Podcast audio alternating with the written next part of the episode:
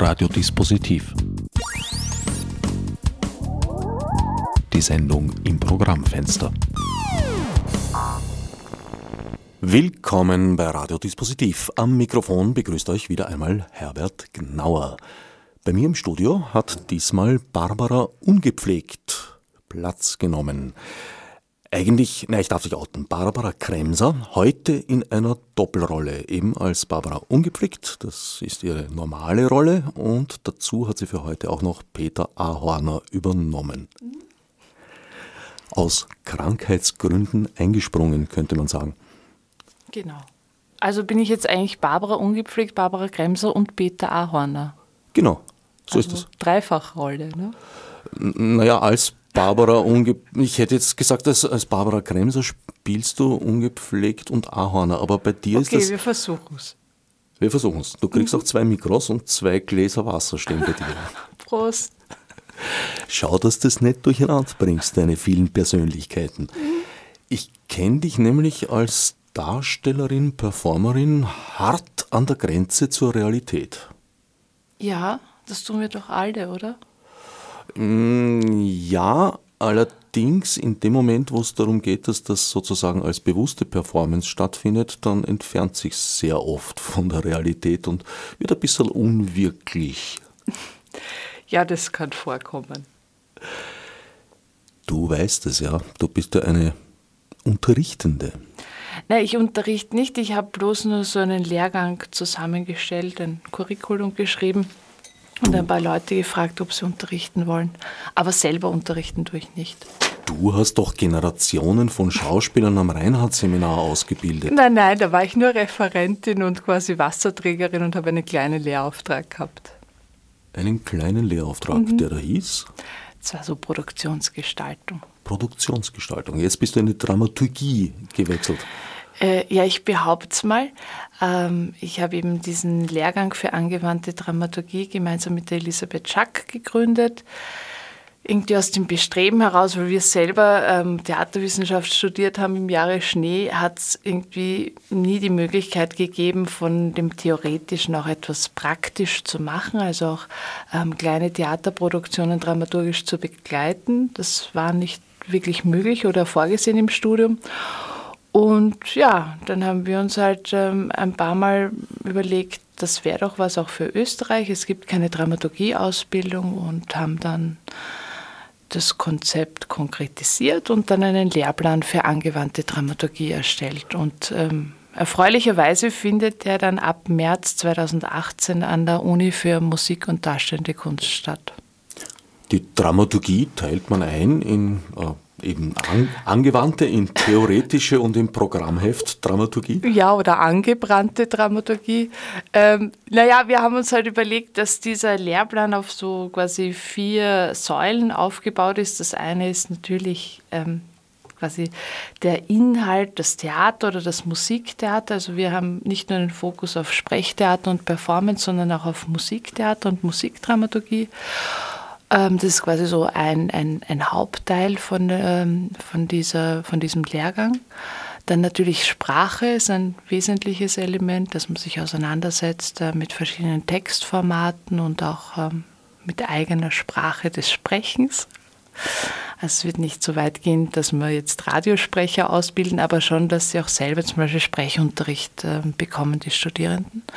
Genau, und das dritte größere Gebiet ist äh, Politik und ähm, Gesellschaft und Philosophie. Also da haben wir eben vor, Philosophen einzuladen, dass die Studierenden mit den Philosophen gemeinsam sich ähm, gesellschaftspolitischen Fragen stellen und auch ähm, das Publikum befragen.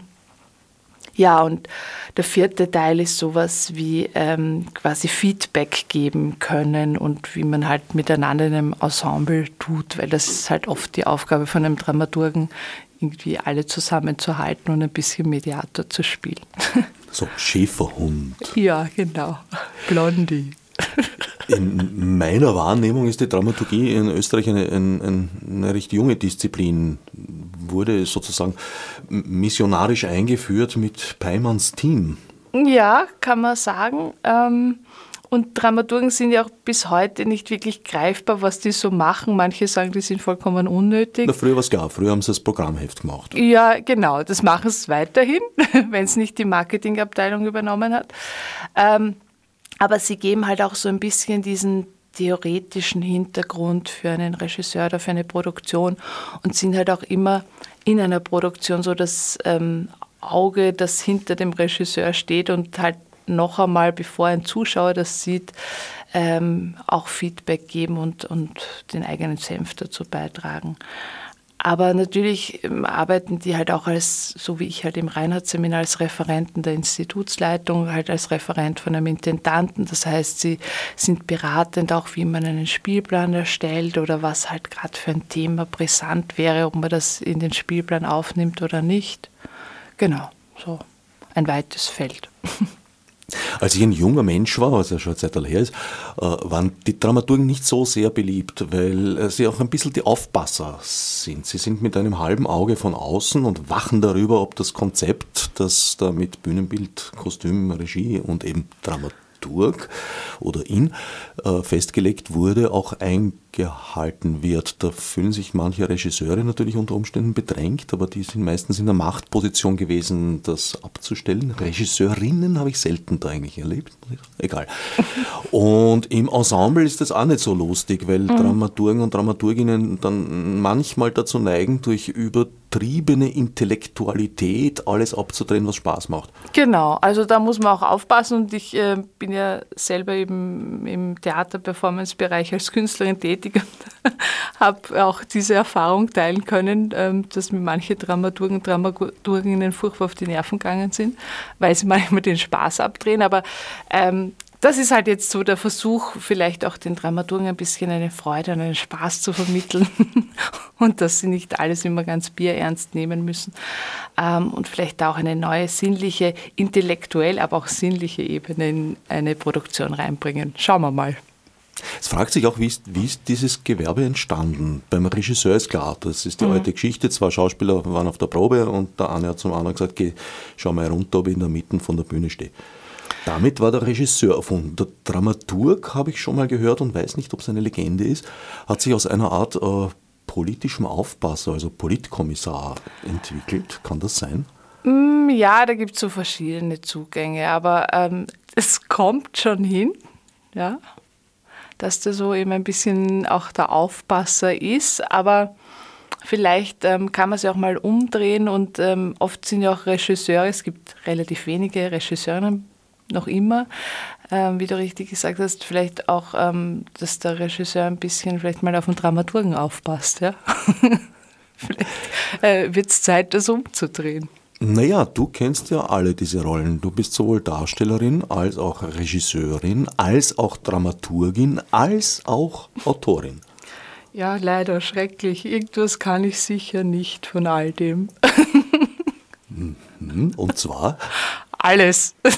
Alles ein bisschen. Alles kann ich gar nicht, aber es ist halt ein Versuch und ähm, ich finde halt auch heutzutage sind diese Genres oder diese ähm, Positionen sehr verschwimmend. Und ähm, wenn man sich halt mit etwas beschäftigt und einen Text schreibt, also ich behaupte jetzt nicht, dass ich wirklich Autorin bin. Gut, ich habe halt ein paar Texte für Performances und Theater geschrieben, aber ja, ich, macht halt, oder? Also.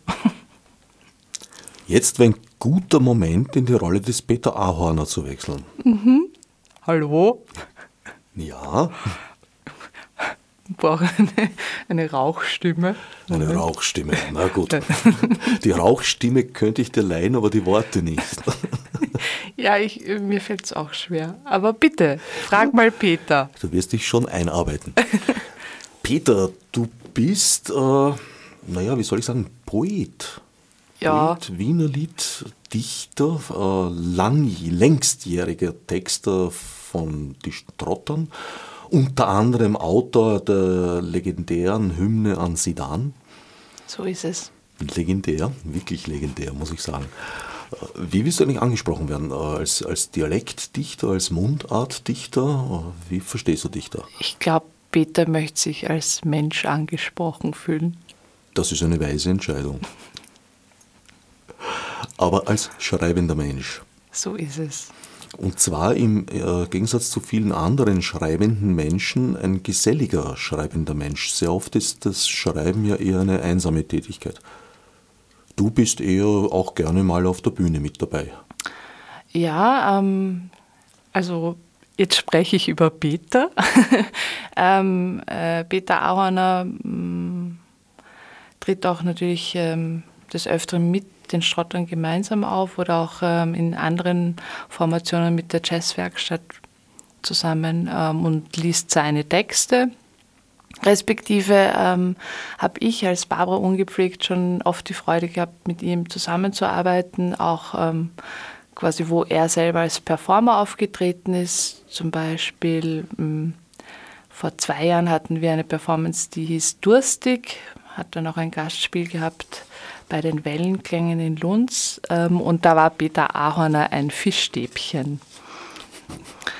Ähm, ich habe für Peter auch den Anzug paniert, in dem er dann aufgetreten ist. Also und, Kostümbildnerin. Ja, ja, ich bin ja eh alles. Putzfrau. Putzfrau. Aber ich wollte dich nicht unterbrechen. Genau. Also. Ja, und ähm, Highlight dieser ähm, Performance Durstig war, dass äh, Peter Ahorner als Fischstäbchen dann ähm, eine kleine Fischstäbchensprengung gemacht hat. Aber er hat nicht sich selbst gesprengt, sondern wir haben dann wirkliche Fischstäbchen aufgebaut, so als Pyramide und dann so Ladykracher, äh, wie heißen die? Ladycracker? Ja, keine Ahnung, reingesteckt. Und manchmal hat es funktioniert und manchmal war es halt leider nur ein Flop. Ja. Das Aber ist so beim Theater. So war es halt. Live-Events ist manches nicht so genau. gut planbar. Vor allem, wenn so Dilettanten wie ich alles sind: Kostümbildnerin, Texterin, Regisseurin. Nicht du, du bist jetzt die Barbara. Ah ja, ja, ja. Also, ah, jetzt komme ich schon durcheinander. Ja, also zurück zum Peter. Du hast schon eine, eine lange Reihe von Produktionen mit Barbara gemacht. Ja, leider. äh, warum bedauerst du das? Nein, nein, ist eh in Ordnung. Du hast zum Beispiel mit ihr zusammen schon mal Putin gegeben. Da war sie unser Herr Kandidat. Ja, Was sie war ähm, Sebastian Kurz und ich war Volodya Putin und ähm, wir haben einen Staatsbesuch in Meidling gegeben. Das war anlässlich der Werk X-Eröffnung und ähm, die Zuschauer waren eben unsere Delegationsgäste. Sie wurden von einer sehr strengen Protokollchefin, der Elisabeth Umlauft, ähm, immer zugeteilt, welche Funktion sie haben. Und ähm, dieser Staatsempfang hat dann im Altersheim von Meidling stattgefunden. Ähm, mit nach, nach diesem Staatsempfang, wo es so Smoothies gegeben hat, weil das kann man schnell und leicht essen, ähm, hat es dann eine Kranzniederlegung beim Gaszähler gegeben. Ja, und ähm, es wurde eben die Freundschaft zwischen Sebastian Kurz und Wladimir Putin besiegelt. Endgültig. Nastrovje. Endgültig. Jawohl, jetzt hat sich ein Dritter in den Bund gemischt. Ja. Über dem Atlantik drüben, der Herr mit der lustigen Haartolle. Ja, der war damals noch irgendwo in seinem Trump Tower oder so. Ja, unbekannter Milliardär gewesen. Genau. Ja, jetzt gäbe es da vielleicht noch eine spannende Möglichkeit, vielleicht das neu aufzulegen. Stimmt, ähm, vielleicht so ein Dreier-Gipfeltreffen. Hm? Warum nicht? Das könnte man mal andenken. Den Herrn aus Nordkorea können Sie auch mitnehmen, Stimmt, falls es ihn dann noch gibt. wird es ein bisschen zu viel bald, oder? Beschränken wir uns äh, mehr auf die nahe Zukunft. Das erste Viertel der Sendung ist um und wir sind noch gar nicht auf den eigentlichen Anlass gekommen. Ah ja. Air, Pause and Peep, kurz AirPNP. Öffentlich daheim, der Untertitel. Abermals Peter Auhanger und Barbara Ungepflegt in Action am Wallensteinplatz. Ja, genau. Also wir ziehen ähm, am 14. September, das ist schon diesen Donnerstag, in einen Anbau ähm, der Bushaltestelle der Linie 5b. Und ich werde dort 14 Tage lang drinnen wohnen. Der Peter wird mich gelegentlich hoffentlich besuchen, nein, ganz sicher. Ähm, und ähm, Peter Auhaner und ich werden dann auch so eine Art Logbuch führen. Das heißt, es wird danach auch eine Publikation geben über diese Arbeit Airbnb, ähm, wo wir täglich unsere Erlebnisse des öffentlichen Wohnens dokumentieren werden. Ja, und ähm, am 14. eben wird Airbnb eröffnet, ähm, um 18 Uhr sogar mit einer feierlichen Segnung durch Toni Faber. Ähm, unsere Haltestelle wird gesegnet. Da kommt der echte äh, Dompfarrer mhm. Faber mhm. vorbei. der dankbare Toni Faber kommt. Dankbar? Mhm. Er schreibt mir immer so dankbar. Also ich habe ihn angefragt, ob er denn nicht ähm, mein neues Zuhause, eben die Haltestelle, segnen möchte. Und er hat sehr freundlich und prompt geantwortet, sehr gerne Ihr dankbarer Toni Faber. Katholiken sind generell schnell dankbar. Also da gibt es ein mhm. ganzes Lied, äh, das haben wir bei der Jungfrau. Danke. Wollen wir singen? Für diesen schönen Morgen. Danke. Für diesen schönen Tag. Na, Danke für meine Arbeitsstelle, war immer mein äh, Lieblings, die Lieblingszeile. Also Na, meine Lieblings, also Lieblingszeile Danke für die guten sagen. Eltern. Äh, das ist auch schön. Ich, ich fand das Lied damals schon eher kabarettistisch und insofern war die Pointe dann eigentlich Danke, dass ich danken darf. Ah ja, genau. Das ja. ist natürlich der absolute Höhepunkt, nicht mehr zu toppen. Sehr katholisch. Also Bischof Faber kommt, nicht Bischof ist er nicht, pardon. Der ist kein Bischof, na, wird vielleicht noch. Ja, Wer weiß, sicher. vielleicht ja. wächst ihm noch eine Bischofsmütze. Ja. Ja, ich überlege gerade, ob ich mich als Taube segnen lassen soll. Weil ich glaube, dass ich im Zuge dieses Wohnens im öffentlichen Raum bei der Bushaltestelle mich in eine Taube verwandeln Also so eine, eine Flatter, Turtel und sonstige ja. Vogeltaube. So eine Dreckstauben halt. Ein Dreckstauben? so ein Wiener Dreckstauben da gibt es sowas von Vinzenz Chiavacci, glaube ich. Und da gibt es die Turteltauben und die was, was Rauchfangtauben und da zählt er die Tauben auf und der Schluss ist dann, die Lurdern scheißen alles an. Hm? Ja, so wird das sein. Und ich würde mich freuen, wenn ganz viele Leute uns ähm, eben in der Bushaltestelle besuchen kommen. Also ich werde es mir dort ganz gemütlich einrichten. Es wird so ein Schlafsofa geben und eine kleine äh, Kochgelegenheit und Bücher und Kaffee und Topfpflanzen. Ja. Und du lädst die Leute praktisch zu dir aufs Sofa? Ja, also wenn sie Lust haben, können sie gerne reinkommen und ähm, sich zu mir setzen und beim Panoramafenster rausschauen. Panorama ist jetzt ein, ein, ein ganz gutes Stichwort, weil ich habe den Eindruck, es ist sozusagen eine Fortführung eines früheren Projekts von euch. Das Heimatpanorama. Ja, kann man sagen. Also das Heimatpanorama haben wir im letztes Jahr am Michaelerplatz ähm, installiert und gezeigt. Das war so ein ähm, runder Holzbau, ähm, ein Nachbau von dem Kaiserpanorama, der Vorläufer vom Kino. Also so ein ähm, Holzrondot mit 18 Plätzen, wo man durchschauen konnte durch so kleine Gucklöcher. Und im Inneren war eine Drehbühne, die wir außen Hand gekurbelt haben. Also immer irgendjemand von uns äh, musste die Bühne ähm, kurbeln. Und drinnen haben dann ein bis zwei Performer ähm, performt. Und zwar ging es da ums Warten. Das heißt, ähm, die Zuschauer konnten durch diese kleinen Gucklöcher reinschauen und ähm, den Leuten beim Warten zuschauen zu heimatlichen Klängen. Und da spielt auch der Begriff nicht nur des Wartens hat eine Rolle spielt, sondern auch des äh, gewartet werden hast genau. du da, genau. glaube ich, die Leidensform jedenfalls genau. entwickelt. Ja, also man hat halt dann ähm, in diesem Heimatpanorama irgendwie etwas kuriose Wartesituationen gesehen oder wie sich halt die Leute da drinnen die Zeit vertreiben, damit die Zeit vorbeigeht. Und ähm, das war eben eine Installation auch im öffentlichen Raum, ohne Eintritt und so weiter. Und ähm, die Menschen konnten einfach dorthin und sich hinknien vor diesem Heimatpanorama. Wir haben so Kniebänke wie in der Kirche drumherum gebaut und da hineinschauen, solange sie wollten.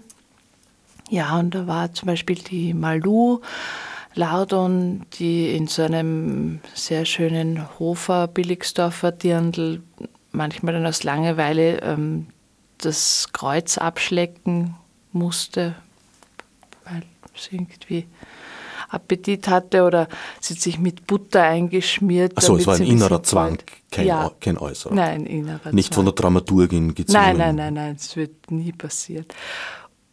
Oder zum Beispiel Elisabeth Umlauf, ähm, die ihre Unterhosen baniert hat in diesem Heimatpanorama und dann halt ein bisschen rausbaniert hat auch. Ja, oder ähm, Peter Ahorner, der alles vermessen hat. Oder Christa Schweigel, die so kleine Stutzeln gehäkelt hat, rot-weiß-rote, so Sesselschoner. Und es haben dann alle Sesseln so, also alle Sesselbeine so kleine ähm, gehäkelte rot-weiß-rote Stützchen bekommen. Und dazu haben wir halt schöne Lieder vom Hansi Hinterseher und so. Letztes Jahr Adolf Hitler gespielt. Adolf Hitler Lieder. Ja. Also Reden, der der weniger gesungen, glaube ich. Glücklicherweise nicht das auch noch. Letztes Jahr, 2016, sind in Österreich schon sehr viele Menschen gewartet worden. Mhm. Ein mir befreundeter Asylwerber war damals schon ein Jahr im Land, ist mittlerweile zwei Jahre im Land und wartet immer noch auf sein Erstgespräch.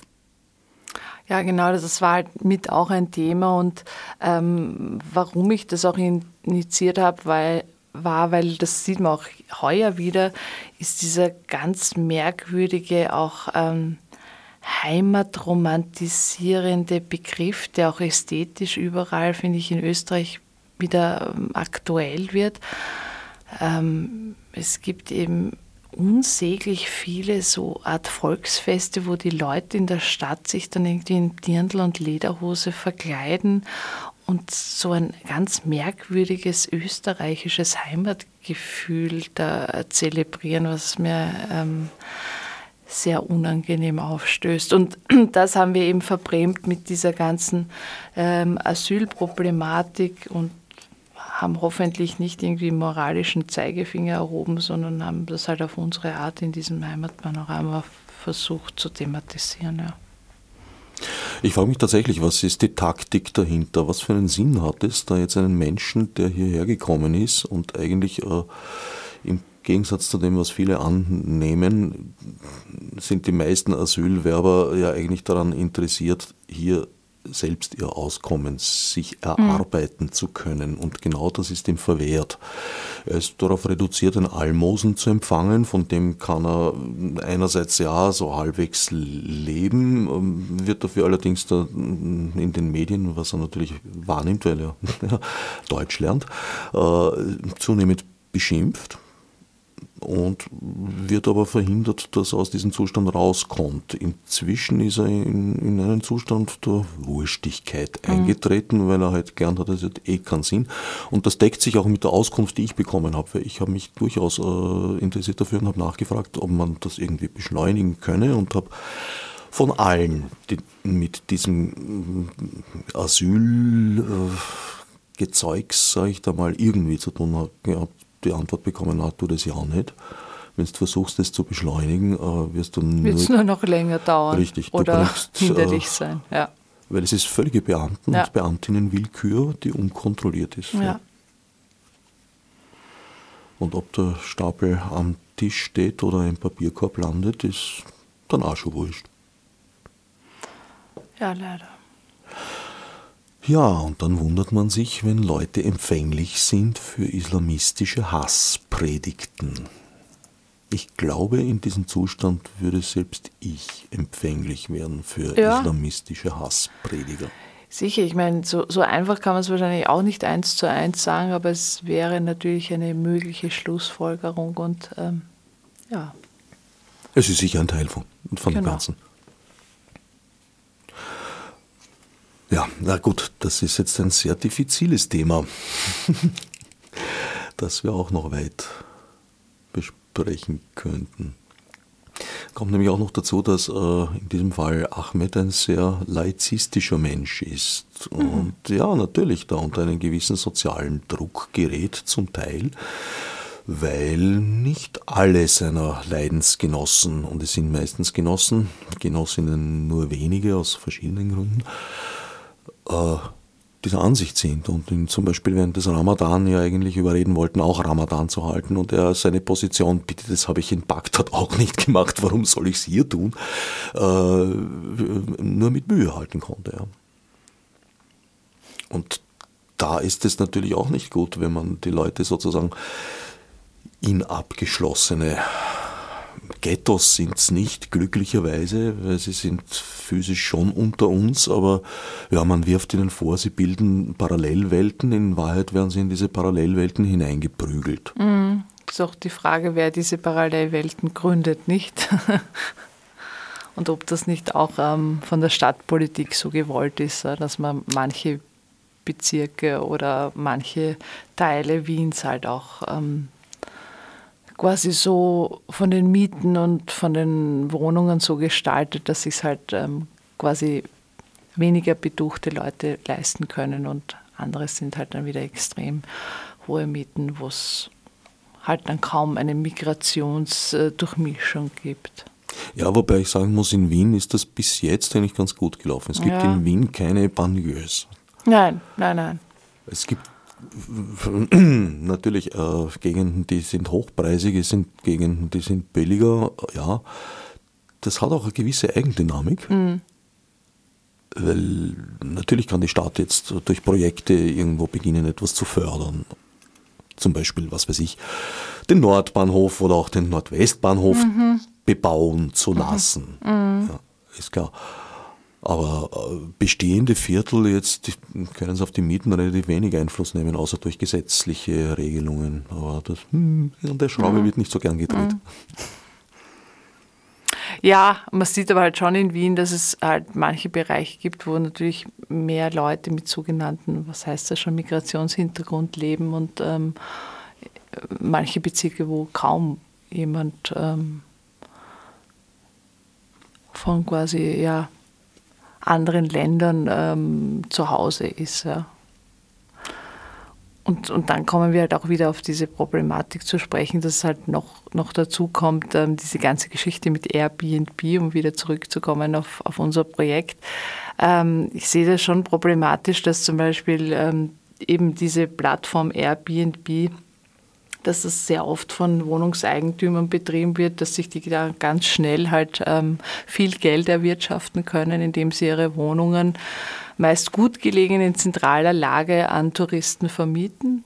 Mit der weiteren Konsequenz, dass dann kaum mehr irgendwie wirklich äh, Bevölkerung in diesen Gebieten leben, sondern eigentlich nur mehr Touristen. Ja? Und, und das wird halt irgendwie dann vom Leben ausgehöhlt, solche Bereiche.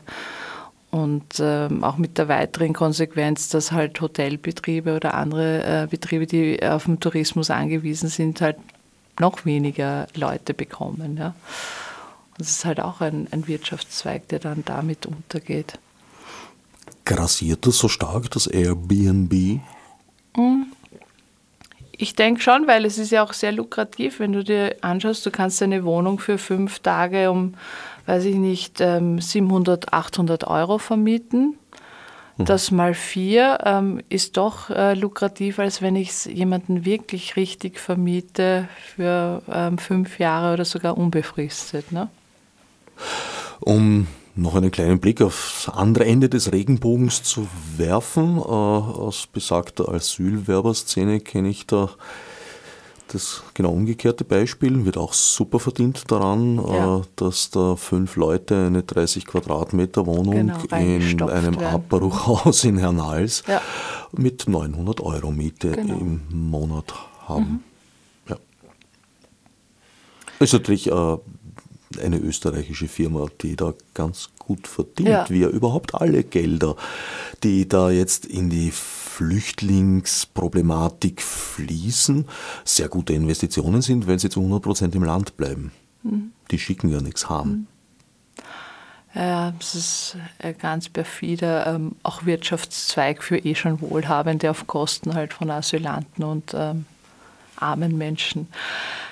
Und ich meine, dazu kommt ja auch dann noch, um jetzt wieder auf Airbnb zu kommen, auf unser Projekt, ähm, das ist ja auch schleichend passiert, dass in Wien sämtliche Parkbänke ähm, mit so Verstrebungen versehen werden. Das heißt, du kannst da nicht mehr drauf liegen oder dich ähm, ein bisschen ausgestreckt drauflegen.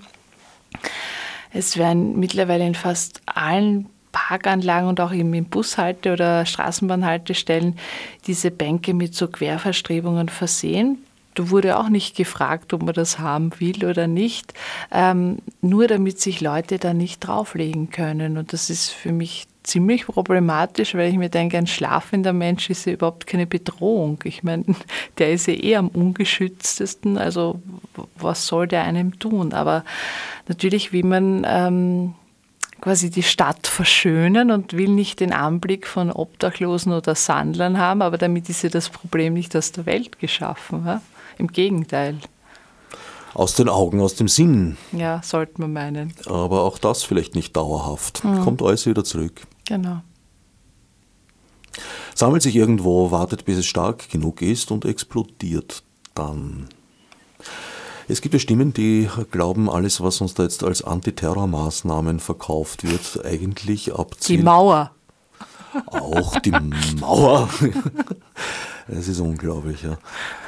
Ich bin ja geboren im Jahr des Mauerbaus. Meine ja. Tochter ist geboren im Jahr des Mauerfalls und jetzt bauen sie eine am Ballhausplatz, dass ich das nur erleben Ja, aber da haben sie jetzt schon Baustopp, gell?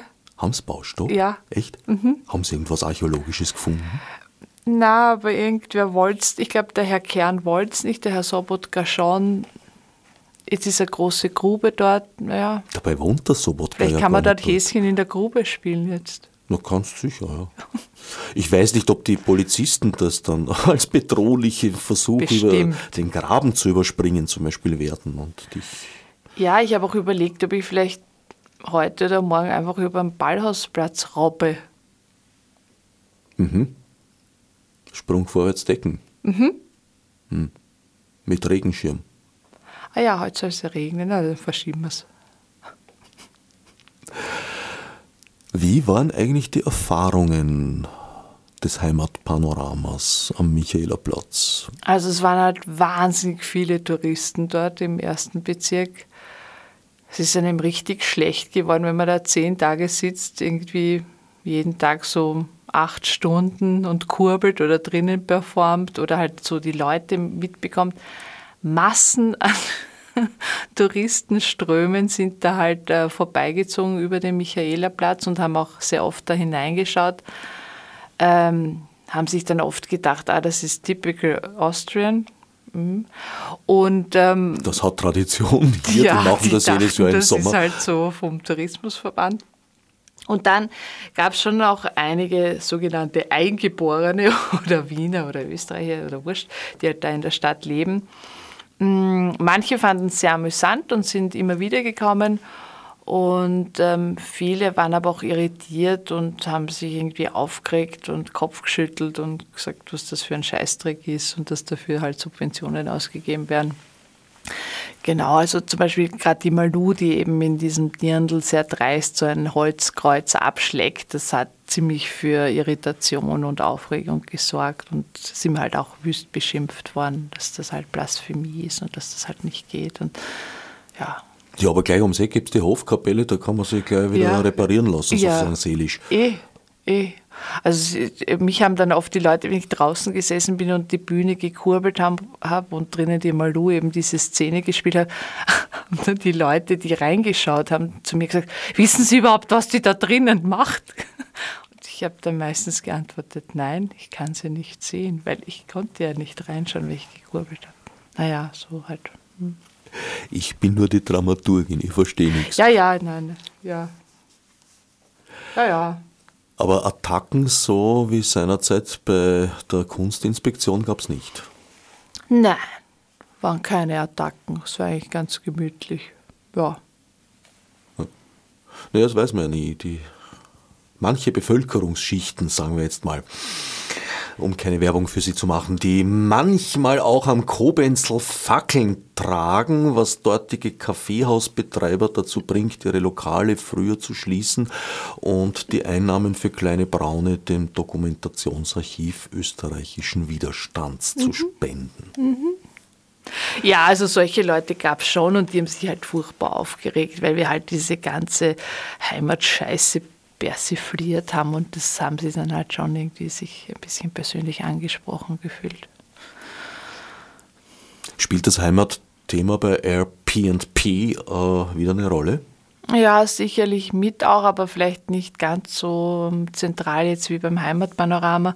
Ich meine, was wir schon erlebt haben im Vorfeld vom Heimatpanorama, da waren wir alle von unserem äh, Ensemble vom Heimatpanorama, wir waren eben sechs Leute, waren wir vorher bei einer Wahlveranstaltung von Norbert Hofer im Rathaus und haben damals unsere, wir hatten so Postkarten, wo man uns alle in so einer merkwürdigen Tracht ähm, vor dieser Prateralm sitzen sieht.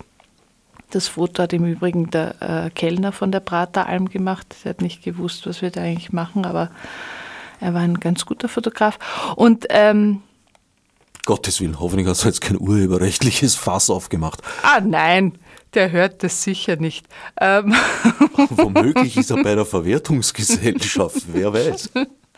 Und ähm, damals hatte der Norbert Hofer in seinem Wahlkampf ähm, Macht braucht Kontrolle doch als Slogan gehabt. Kannst du dich erinnern?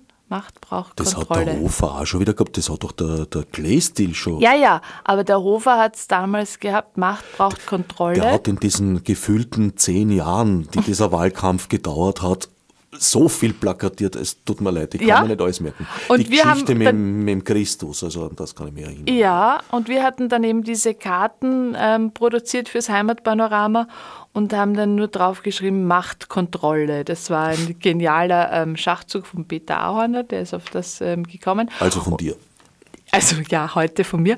Ähm, und diese Karten haben wir dann ähm, bei dieser Rathausveranstaltung vom Norbert Hofer verteilt an sämtliche FPÖ-Granten und ähm, da gab es ja auch so Freibier und Würsteln und so und äh, der HC Strache und alle sind aufgetreten und die haben wir verteilt und viele Leute haben sich sehr gefreut und gesagt, ah ja, Heimatpanorama, ja, da kommen wir hin. Aber plötzlich ähm, ist dann so ein jüngerer Mann mit drei Smartphones aufgetaucht und hat einen äh, Kollegen von mir verhaftet. Die haben da so eine interne Bürgerwehr. Und wir wurden halt aus dem Rathaus geschmissen, weil der hat dann irgendwie nachrecherchiert, Escort-Service ungepflegt und ähm, hat dann gesehen, dass das vielleicht doch nicht ganz so FPÖ-konform ist. Und wir wurden aber eben von dieser eigentlich öffentlichen Wahlveranstaltung verwiesen. Ja, also das war so im, im Vorfeld vielleicht. Da gäbe es jetzt die Abzweigung zur, zum neuesten, jüngsten Buch von Hans-Henning Schasach, die Stille Machtübernahme, dass die FPÖ heute eine ganz andere ist als im Jahr 2000, als sie das letzte Mal eine Regierungsbeteiligung mhm. erlangt hat, äh, dass sie zwischen die Korporierten dort die Macht übernommen haben. Und wenn sich das so weiterentwickelt, wie es im Moment aussieht, durchaus nicht unwahrscheinlich ist, dass wir äh, relativ viele Schlagende in der nächsten Regierung sitzen haben mhm. werden.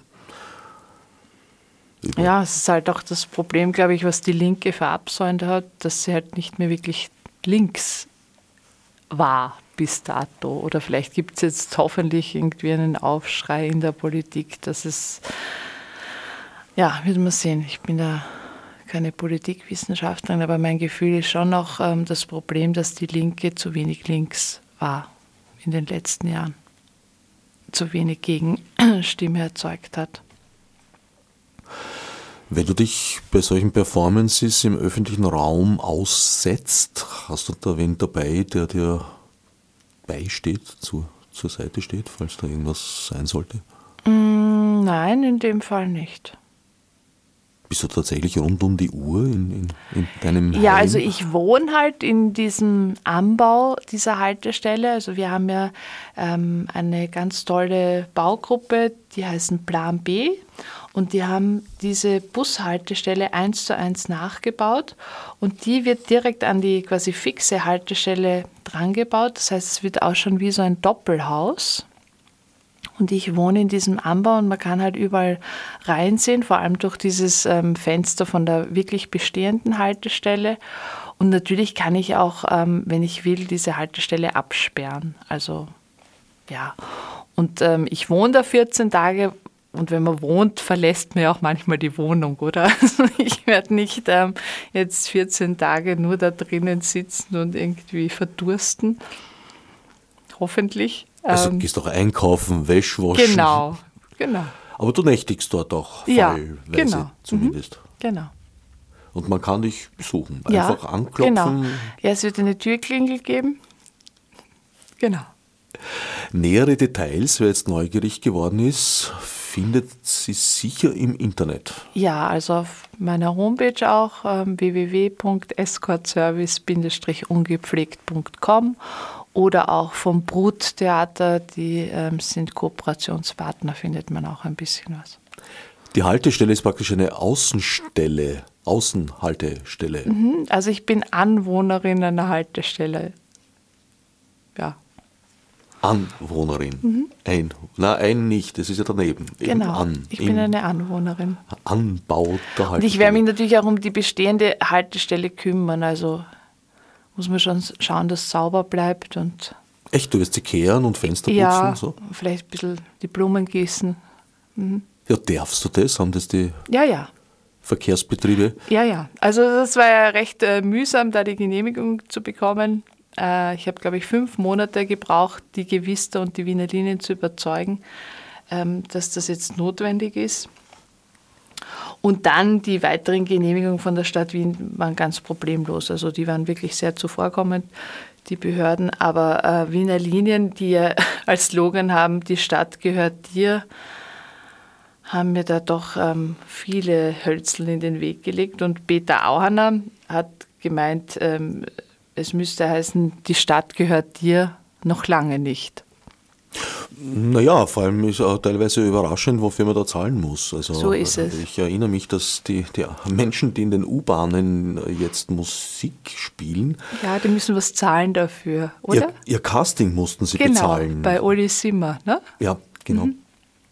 Was ich ganz seltsam finde, weil Ja. also wie ich ein junger Mensch war und, und, und noch aufgetreten bin und naja, ich meine, gratis Auftritte ganz selbstverständlich, aber dass wir gezahlt haben, um irgendwo spielen zu Und ein dürfen. Casting war ja auch noch, ne? Man musste sich bewerben Genau, ja. und was bezahlen, dass man dann in einer U-Bahn-Station spielen darf. Ja, so weit sind wir schon. Und auf der anderen Seite finde ich es auch ein bisschen komisch, wenn ich in die U3 oder so steige und dann sind immer so vier, fünf, sechs so martialisch angezogene Securities. Ähm, warum? Also Weil befinden wir uns schon im Leut- U-Bahn-Krieg? Ja, genau so empfinde ich es ja auch. Aber äh, interessanterweise, ich fühle mich eher bedroht. Genau, Wenn ich, ich auch. viele Uni Uniformierte irgendwo sehe, denke ich mir, hm, was ist da Nichts los? wie weg. Genau. Äh, offenbar haben ganz viele Menschen das gegenteilige Empfinden und fühlen sich beschützt, wenn sie zum Beispiel viel Polizei sehen. Ja, oder es wird ihnen halt so suggeriert, ne? dass sie sich dadurch beschützt fühlen sollen. Na gut, das ist immer eine Sache. Es gab meines Wissens keine Abstimmung darüber, Genau. aber es gab tatsächlich viele BürgerInnen-Stimmen, die mm, mehr Polizei auf der Straße gefordert haben. Dem ist man zum Teil auch darin, dadurch nachgekommen, dass man den Park-Sheriffs polizeiähnliche Uniformen verpasst hat. Dadurch schaut es schon gleich ein bisschen mehr aus. Und die Leute fühlen sich beruhigt. Ich fühle mich eher beunruhigt. Ja, ich auch eher beunruhigt. Aber das ist bei so manchen Maßnahmen, von denen der Innenminister behauptet, sie würden meiner Sicherheit dienen, so. Überwachungskameras. Ja, die helfen in, in, in London zum Beispiel irrsinnig toll. Die haben seit vielen Jahren keinen Terroranschlag mehr Nein, gehabt, wunderbar. weil sie halt die, die Stadt mit den meisten Videokameras in, auf der ganzen Welt sind. Ja. Und das, das ist ein Erfolgsprogramm, das müssen wir bei uns Top. auch machen. Ja. Die Wiener Polizei sieht es ein bisschen anders. Die haben unlängst, ich glaube, von, von 14 Kameras, die es betrieben haben, haben es, äh, glaube ich, 10 abgebaut, weil es äh, sinnlos war.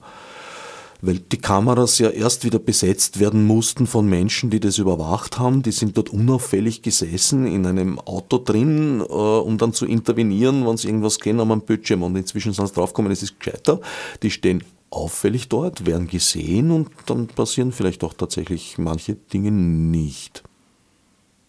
Es reichen ja auch so Pappkameras eigentlich. Also ich habe da ein paar Exemplare, die werde ich sicher mitnehmen in die Bushaltestelle. Du wirst die Überwachung. Äh, ich werde mich selbst überwachen. Du wirst dich selbst überwachen. Weil ich habe ja keine Ahnung, wie man wohnt. Also muss ich mal schauen, wie das geht. Ne? Und überhaupt öffentlich wohnen, muss ich mich ja selbst überwachen. Ne? Wird das irgendwie im Internet übertragen? Nein, wir werden äh, einen kleinen äh, Semi-Dokumentarspielfilm äh, machen und der wird hoffentlich dann im Februar 2018 fertig sein. Und wo wir ihn dann zeigen, weiß ich zwar jetzt noch nicht, aber das werden wir dann schon noch bekannt geben. Das ist eine zweite Ebene, die es von euren Arbeiten teilweise gibt. Ja, also so Kurzfilme oder Videos, stimmt, gibt schon. Aber in dem Fall wollen wir halt wirklich so einen, einen kleinen Minispielfilm über die Haltestelle drehen. Und Peter, du nimmst teil als Besucher von Barbara, aber ich nehme an, du wirst auch in, in, irgendwelche konzeptionellen Teile beigesteuert haben. Ja, Peter ähm, ähm, hat eben auch da in der Konzeption ganz fest mitgearbeitet. Und ähm, Peter wird auch eben, wie ich anfänglich schon gesagt habe, ähm, an dieser Publikation maßgeblich beteiligt sein und Texte schreiben für diese Publikation über das Leben in der Haltestelle. Peter wird schreiben, genau. also du wirst schreiben ja, vor Ort. Genau, also wir machen so, so ein kleines Logbuch, ein Tagebuch über das Leben am Wallensteinplatz, über das Leben in dieser Bushaltestelle. Und das kann natürlich ähm, dokumentarisch sein, aber auch vollkommen frei erfunden. Mal nicht lesen, sondern schreiben in der mhm. Öffentlichkeit. Sehr interessante Sache. Airbnb zu besuchen von 14.09. bis 28.09. Wien, Wallensteinplatz in der Halt oder an der Haltestelle der Linie 5b. 5b ist ein Autobus. Genau, also ein Autobus äh, in Fahrtrichtung Heiligenstadt. Ich glaube, die Straßenbahn 31 fährt jetzt auch noch dort. Ja, das überlege ich jetzt gerade, weil die ist längere Zeit äh, dort gefahren, weil die Klosterneuburger Straße gesperrt mhm. war, aber das ist sie inzwischen nicht mehr. Ah ja, vielleicht dann fahrt sie nicht mehr. Andererseits kommt sie schon über den Wallensteinplatz ja. da irgendwie runter, aber in die Richtung Feier kaum je, muss ich gestehen. Ich bin da anders orientiert. Aber ab jetzt schon, wenn es doch eine Doppelhaltestelle gibt. Na gut, du hast mich überzeugt. Vor allem, wenn es dort Barbara Ungepflegt und Peter Ahorner. Und Kaffee und Tee und ja, so. Vielleicht auch eine Suppe gibt. Eine Suppe? Mhm. Du wirst kochen dort? Ja. Und das Wohnen erlernen, weil bis jetzt, hast du gesagt, vom Wohnen verstehst du nichts. Bis jetzt genau, also ich probiere das jetzt einmal, wie das Wohnen geht. Wie war das weißt nicht? du, wie Wohnen geht? Im Prinzip ja, ich komme heim, mache die Tür zu und wohne. Und wie wohnst du so? Ganz angenehm. Also bei mir vermischt sich das ein bisschen, also Wohnen und Arbeiten. Was äh, auch mit der eigentlich glücklichen, privilegierten Position zu tun hat, dass ich meine Arbeit ja sehr mag und äh, sie sich eigentlich aus meinen Liebhabereien entwickelt hat. Also du hast deine Arbeit eingewohnt. Sozusagen, ja. Mhm. Mhm. Ja, ich ja eigentlich auch, ne? weil ich mag ja auch meine Arbeit als Performance-Künstlerin. Aber du hast sie ausgewohnt auf den ja. Es hat sich noch nicht ausgewohnt. Ich muss mich erst einwohnen in der Haltestelle. Nachdem sie gesegnet wurde. Genau. Vom Dompfarrer. Vom Dompfarrer, auf das freue ich mich schon sehr, ja, ja, ja. Vorsicht, segnen und nicht weihen. Ja, das ist ein, ein, ein, ein Ah ja, was ist denn da der Unterschied? Sag mal. Äh, der Unterschied ist, äh, durchs Weihen wird der Gegenstand äh, sozusagen in einen... Heilig. Ja, und, und Segnen nur ein Schutz. Ne? Ja, Segen ist ein, ein, ein, Wunsch, dass alles gut geht, Gottes Segen. Aber wenn du es weißt, dann darf der Gegenstand zu profanen Zwecken wie Wohnen eben nicht mehr herangezogen werden. Das Vielleicht sollte ich immer Weihe ansuchen. Um dann brauche ich nicht mehr Wohnen drinnen. Am Projektende Nein, schon am Beginn. Naja, da spare ich mir viel. Ha? da sparst du viel, aber ich weiß nicht, ob das abendfüllend ist. Für mich schon. Könnte sein, dass dann im Brut ihr Geld zurückhaben wollen. Ja, die, die haben eh nicht so viel zugesteuert. Verstehe. Ja. Du kannst es jeden Augenblick durch eine Notweihe, musst halt den Dompfarrer herbeibeten. Ja, gut zu wissen. Sagst lieber, Toni Faber, erscheine und weih mir das Ganze, dann ist Schluss mit lustig. Es gibt auch eine äh, Station Warming Party. Ja, eine äh, Bus-Stop-Warming-Party, die ist quasi ähm, ab 13 Uhr, kann man am 14. September kommen. Dann wird eben die Haltestelle eröffnet sein und am gleichen Tag ist eben um 18 Uhr dann diese Segnung. Ja,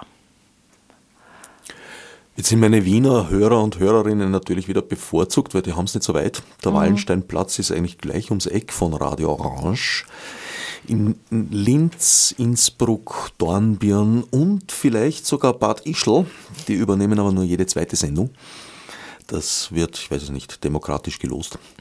Äh, demokratische Losung, das ist etwas, das hat der Thüringer erfunden mit Gild. Ne? Der, der hat da praktisch äh, die erste Runde Juryentscheid, die zweite Runde das Los und dann sagt er, das ist die neue Demokratie. genau. Ja, er ist halt der Kabarettist. Ja, vielleicht sollte der Kabarettist bleiben. Ich frage mich mittlerweile, ob er je Kabarettist war oder ob er immer schon alles ernst gemeint hat. Stimmt. Aber gut, wir werden es ja vielleicht erleben. Nicht unbedingt im Nationalrat, aber halt so irgendwann zwischendurch am Nachmittag. Wäre mein Wunsch. Gut, also Wallensteinplatz, setzt euch in den Zug, äh, macht euch auf den Weg. Ihr habt lange Zeit, anfangen tut am 14.09., wie gesagt, mit der, äh, wie hast du gesagt, Bus Stop Warming Party. Wie Housewarming Party, nur halt Bus-Stop-Warming Party. Und da ist schon der Dompfarrer zu erleben in Action. Ja, um 18 Uhr. Um 18 Uhr kommt Ja, er mit seinem Wedel Genau. Und tut euch Ja. bewässern. Genau.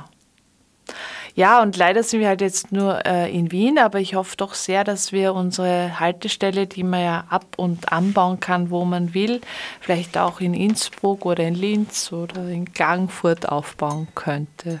Eine Tourneehaltestelle. Würde mich sehr freuen, ja. Also du baust sie ab, steigst in den Bus ein und fährst woanders hin. Ja, so ist es. Toll, ich bin beeindruckt. Also das ist der Plan. Hoffen wir mal, dass es funktioniert.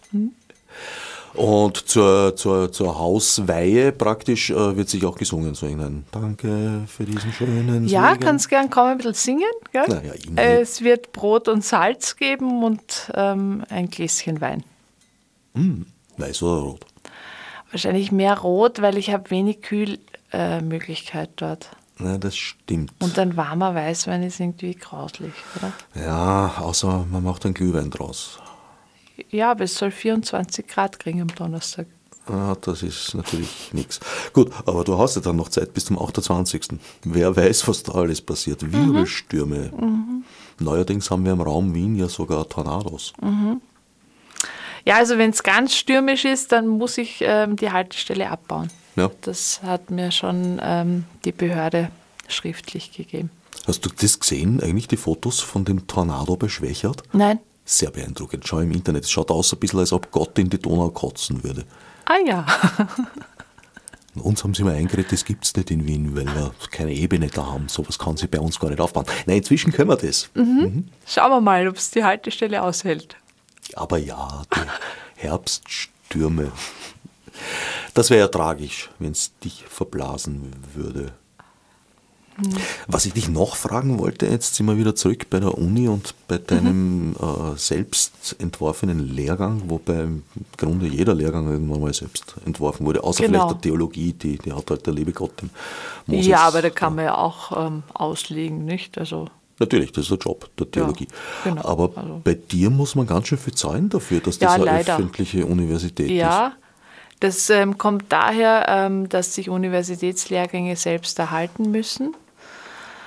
Ähm, was mich auch ziemlich unglücklich macht, dass der eben etwas kostet, Studiengebühren ähm, einfordern muss, weil jeder Lehrauftrag und auch sogar mein Minibüro von, weiß nicht, ähm, fünf Quadratmetern bezahlt werden muss durch diese Lehrgangsgebühren.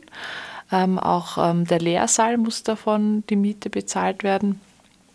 Ähm, ich versuche aber jetzt gerade Leute oder Sponsoren aufzutreiben, um halt auch äh, Stipendienplätze zu organisieren für Menschen, die sich das eben nicht leisten können. Das einzig Gute oder ein Wermutstropfen ist, wenn man, weil das ist ja ein berufsbegleitender Lehrgang, ähm, wenn man arbeitet, kann man sich das eben von der Steuer zurückzahlen lassen. Respektive gibt es halt für Frauen vor allem beim WAF ähm, so Unterstützungsgelder dafür. Ja, aber das ist, ich finde das auch sehr problematisch, dass Universitätslehrgänge sich selbst tragen müssen. Das ist jetzt nicht nur der Dramaturgie-Lehrgang, sondern prinzipiell, wenn du schaust auf der Uni Wien oder auch eben auf unsere Uni für Musik und Darstellende Kunst, ähm, dann sind das alles Lehrgänge, wo die Studierenden leider dafür bezahlen müssen. Das ist sehr eigenartig. Da war doch mal von der Freiheit der Forschung die genau, Rede. Genau, das äh, finde ich auch ziemlich problematisch. Ähm, natürlich ist die weitere Vision, ein ordentliches Dramaturgiestudium einzuführen an der Uni, mein Ziel, weil dadurch ähm, entgehst du diesen ganzen Studiengebühren, weil ein ordentliches Studium muss die Universität tragen. Genau. Na, vielleicht riecht euch der Dompfarrer einen Opferstock ein in seiner ja. Kirche. Ja, aber es ist wirklich äh, universitär sehr problematisch, dass Lehrgänge ähm, von den Studenten bezahlt werden müssen. Ja, das also ich, ich, ich wusste das nicht. Seit wann gibt es das? Ist schon sehr lang. Also, Tatsächlich? Ja. Aha. Also das, das, Studium an sich, wenn ich jetzt auf die Musikuni gehe und, und, und dort irgendwas belege, das ist gratis. Genau, aber wenn du jetzt einen Universitätslehrgang zum Beispiel auch in Kulturmanagement machen willst, musst du zahlen und zwar ziemlich viel.